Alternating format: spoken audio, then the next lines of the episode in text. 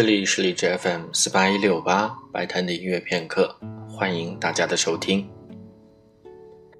最近古典音乐界的一件大事，应该就是刚刚过去的二零一九年十一月三十日，著名的指挥家马里斯·杨松斯因为急性的心力衰竭而在家中去世。虽然说事发突然，但是以往对杨松斯有所了解的乐迷，其实。可以说心里早有准备，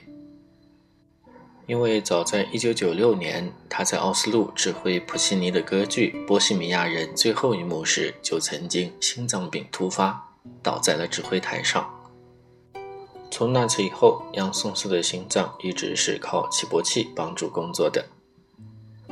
1984年，他的父亲阿维德·杨松斯也是在一场音乐会上因为心脏病突发而去世。所以有一种说法认为，杨松斯的家族可能有遗传性的心脏病史。杨松斯出生于前苏联的拉脱维亚，在那个年代，他却有幸师从于东西方的两大指挥家，德国的赫伯特·冯·卡拉扬以及苏联的穆拉文斯基。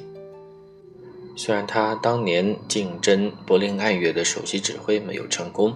但是随后却于2003年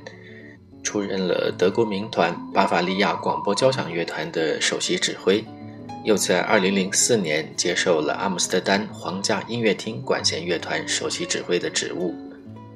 近些年新出版的杨松斯录音，多数都是关于巴伐利亚广播交响乐团的，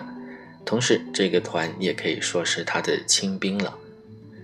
在今天的节目当中，为大家播放的主要就是由杨松斯指挥巴伐利亚广播乐团的演出。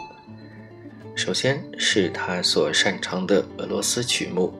由拉赫玛尼诺夫所写的交响舞曲的第一段。这首作品，我认为是拉赫玛尼诺夫赴美之后和他的第三钢琴协奏曲一样，具有现代感的一首音乐作品。随后的曲子是马勒的第一交响曲第二乐章，安排的第三支曲子是他指挥的德沃夏克第八交响曲的第二乐章柔板。最后，我们将以马勒的第五交响曲第四乐章小柔板来进行节目的收尾。下面就让我们一起来听马里斯·杨松斯所指挥的音乐，一起来纪念他。